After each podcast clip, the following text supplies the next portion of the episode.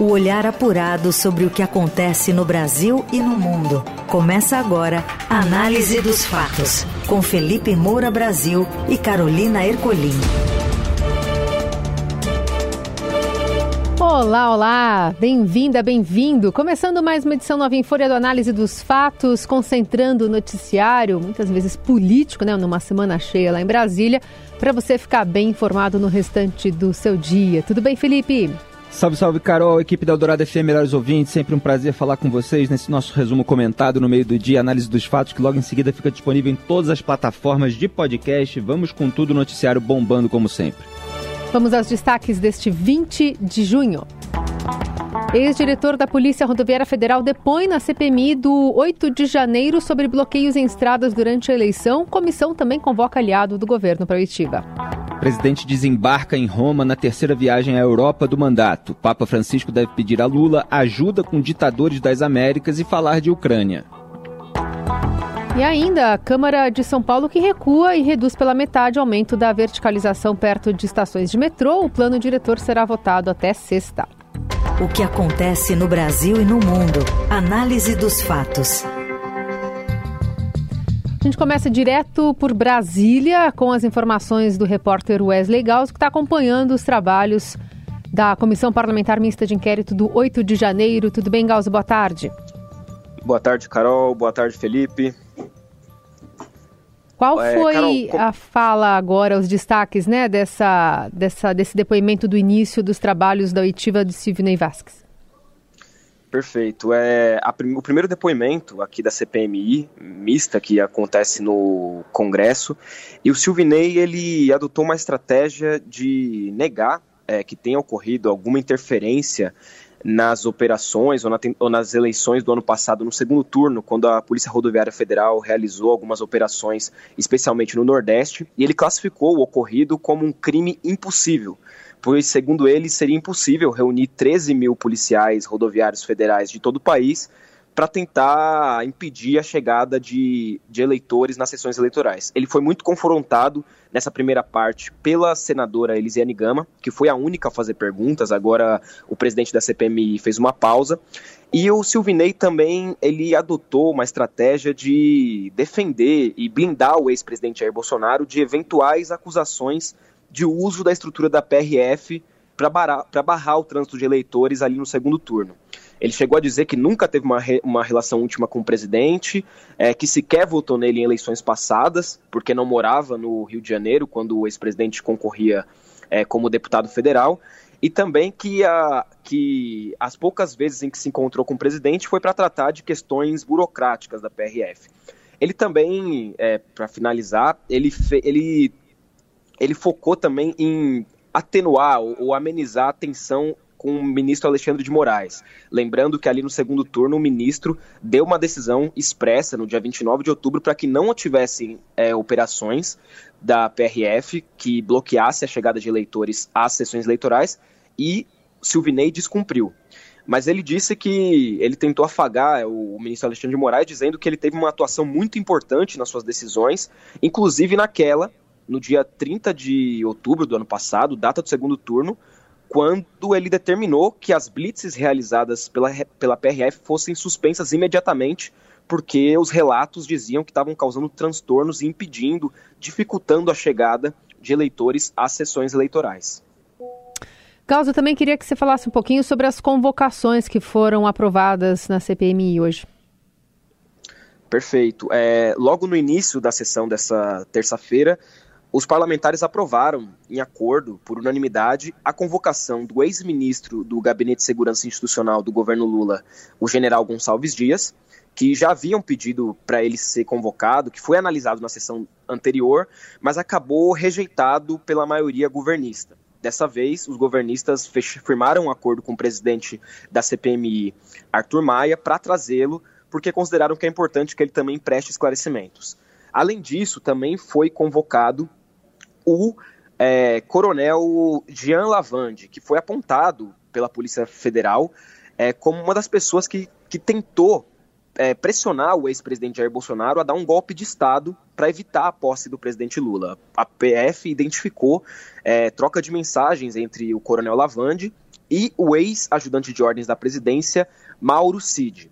E por fim, eles também, ah, os parlamentares também aprovaram o requerimento de convocação do ex-diretor adjunto da ABIN, Saulo Moura. Ele foi nomeado logo no início do, do ano pelo presidente Lula para dirigir a ABIN e acabou exonerado depois dos fatos ocorridos ali no dia 8 de janeiro. Então essas serão as, uh, são as três, são, foram as três pessoas convocadas, mas a ordem e quando eles irão a plenário ainda precisa ser negociado e discutido com os parlamentares.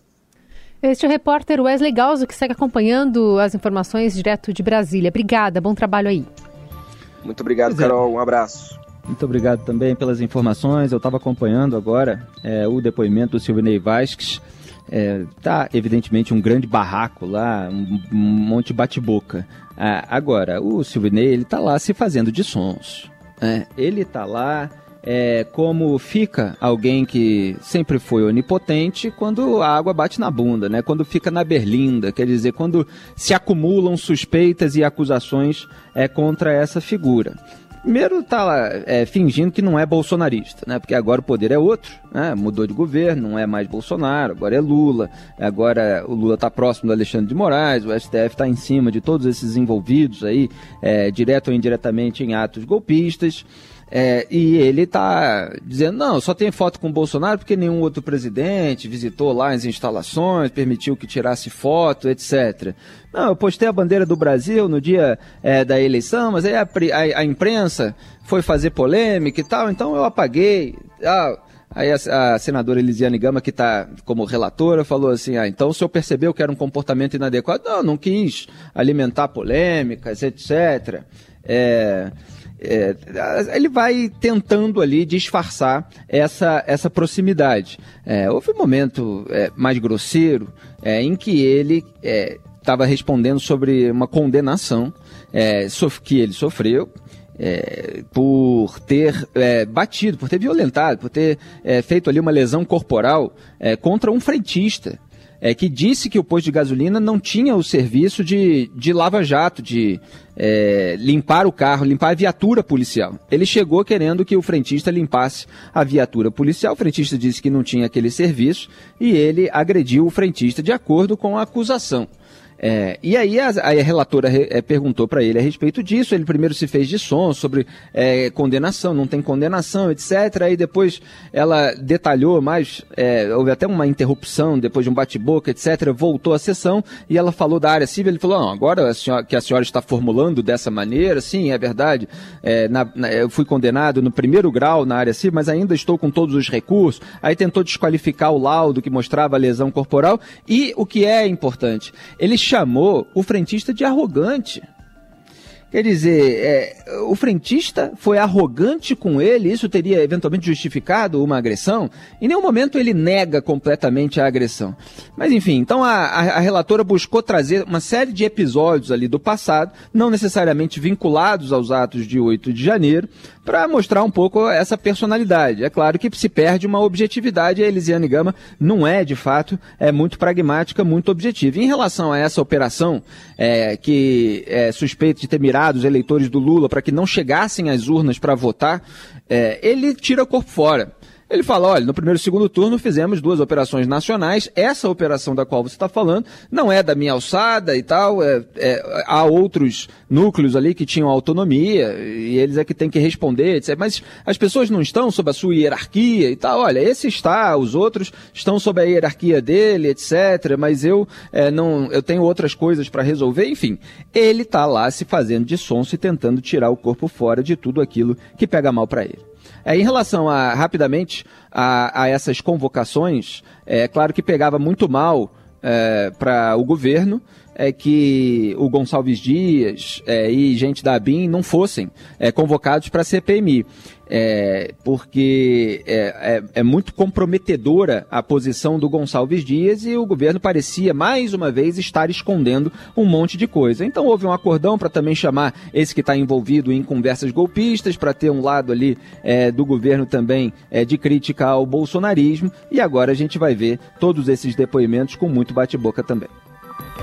Eldorado, análise dos fatos.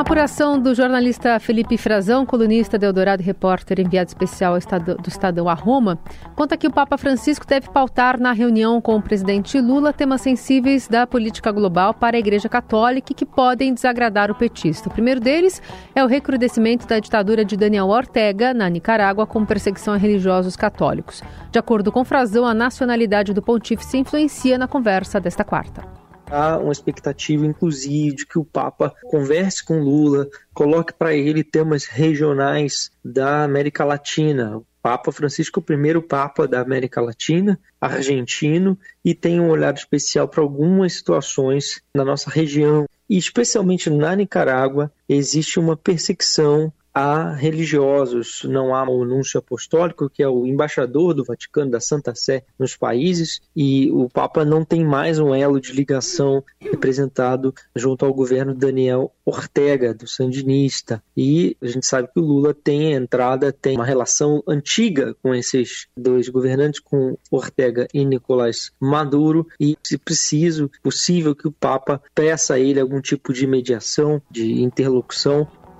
Segundo tema, a necessidade de promoção de direitos humanos e eleições na ditadura de Nicolás Maduro na Venezuela, além de tratar com Lula de saídas para a guerra na Ucrânia. Olha, eu realmente espero, não é que eu espero, né? eu torço para que o Papa é, trate é, desses assuntos que são incômodos ao Lula, mas que são fundamentais. O Papa muitas vezes é criticado, principalmente no campo da direita, por uma certa complacência com esquerdistas, por é, se reunir até mais, embora haja, é, evidentemente, um outro lado, dizendo que ele se reúne também com gente do campo da direita, mas é que ele é ligado à teologia do povo, que é a versão argentina da teologia da libertação, que tem aí os seus gurus muito próximos dos, do, dos petistas aqui no Brasil, que é a leitura do evangelho ali à luz é, com base na, na, na, visão marxista da luta de classes. Né? A teologia do povo é um pouco diferente, mas também tem um pouco dessa divisão do mundo entre pobres puros e ricos corruptos, é, de modo que há alguma é, similaridade, é, nesse tipo de pensamento que une é, o Papa a um pessoal do campo da esquerda. Agora, na ditadura da Nicarágua, do, do Daniel Ortega, a, os religiosos católicos estão sendo perseguidos. Aí o Papa, como autoridade máxima da Igreja Católica, ele não pode se omitir é, diante disso. É, e o Lula, ele passa pano para a ditadura dos aliados, seja do Ortega, seja dos irmãos Castro e agora dos seus sucessores, aliás, também recebidos pelo Papa, seja é, Diogo Chaves e Nicolás Maduro. Então, tomara que o, o, o Papa é, dê aí um puxão público de orelha no Lula, embora não acredite muito que vai fazer isso com incisividade. E talvez é, vamos ver se ele vai ser incisivo em relação à guerra do Putin na Ucrânia, para qual, em relação ao Putin, o Lula também passa pano. Análise dos fatos. Morreu na madrugada desta terça o estudante Luan Augusto, de 16 anos, no Hospital Universitário de Londrina. Ele é a segunda vítima de disparos de arma de fogo feitos no Colégio Estadual Helena Collodi, em Cambé. A morte foi confirmada pela família. Na segunda-feira, ele foi atingido com tiros na cabeça por um ex-aluno do mesmo colégio, de 21 anos, que entrou na instituição dizendo que solicitaria documentos. O assassino está preso. A família do estudante informou que autorizou a doação dos órgãos. A aluna Caroline Verri Alves, de 17 anos, namorada de Luan, morreu dentro do colégio logo após o assassino invadir o local e fazer os disparos. O corpo de Caroline está sendo velado nesta terça. O ex-aluno foi detido após ser imobilizado por um professor e encaminhado para Londrina. Foram apreendidos com ele uma machadinha, carregadores de revólver e uma arma utilizada no crime. A Secretaria de Segurança Pública do Paraná informou que, além desses itens, foi encontrado um caderno com anotações sobre ataques em escolas. Um outro homem, também de 21 anos, foi preso por suspeita de ajudar a organizar o ataque. A Polícia Civil de Londrina afirma que o ex-aluno planejou o crime durante cerca de quatro anos. Segundo o delegado, o atirador comprou o revólver há um mês e meio e esteve na escola cerca de 30 dias para analisar o espaço antes de cometer o ataque. Pois é, ataque premeditado é, e faz parecer é, que realmente era um, um, um ato de terror. É, é, claro que a gente vai ter que aguardar a investigação. Eu falei ontem é, que esse casal de namorados é, é, poderia ser alvo de alguma vingança por ciúme, etc. Agora, dada essa premeditação, pode ser também que eles tenham sido alvejados porque estavam juntos, estavam próximos justamente por serem namorados, então foram os primeiros. E aí, esse ex-aluno, é, que matou esse casal, ele foi contido por esse é, Joel de Oliveira, de 62 anos, um herói. Um herói, preciso exaltá-lo aqui. Aliás, assisti a entrevista dele, ele falou: olha, eu ouvi o barulho e senti que eu precisava fazer alguma coisa. Ele foi lá, encarou o sujeito que estava com arma, é, munição, machadinha, é, imobilizou. Quer dizer, não foi a polícia militar, não foi uma reação policial é, imediata, foi um prestador de serviços que imobilizou aquele autor que poderia gerar um massacre ainda maior. Quer dizer, matar ainda mais adolescentes, né? Porque no caso, é, eles têm, tinham aí 16 anos, esses que lamentavelmente foram mortos. Fica aqui é, toda a nossa, a nossa condolência. E é claro que todos nós precisamos refletir. Já falei ontem sobre eventualmente revistar é, ex-alunos e vamos esperar o detalhamento sobre a origem das armas. Isso já está começando a gerar o debate político a esse tema, que é, é, em relação a esse tema, o que sempre acontece nesses casos. Você ouve Análise dos Fatos, com Felipe Moura Brasil e Carolina Ercolim. Seguimos por aqui com a análise dos fatos, de olho na cidade de São Paulo, porque a Câmara Municipal recuou do plano diretor da revisão que está em curso e reduz pela metade o aumento da verticalização perto do metrô. A Adriana Ferraz, colunista de Eldorado e repórter do Estadão, conta mais. A Câmara Municipal de São Paulo, às vésperas da votação definitiva da revisão do plano diretor da cidade está aí planejando uma série de modificações no texto, modificações de novo feitas na última hora e que impedem então a participação popular no debate, né, do que será de fato votado, provavelmente agora na quinta ou na sexta-feira dessa semana ainda. A Câmara então vai mudar pontos importantíssimos, pontos polêmicos que têm causado aí muito debate na sociedade. O principal deles, eu diria, diz respeito à área no entorno de estações de metrô que pode ser verticalizada. Uma região muito grande da cidade que hoje já se permite ali a construção de prédios altos, sem limite de altura, por sinal, justamente para incentivar as pessoas a morarem perto das estações de metrô e de trem e dessa forma deixarem então de usar o carro, o transporte individual e passarem a usar o transporte de massa, o transporte público. Bom, atualmente esse perímetro perímetro no entorno das estações de metrô, ele tem um raio de 600 metros.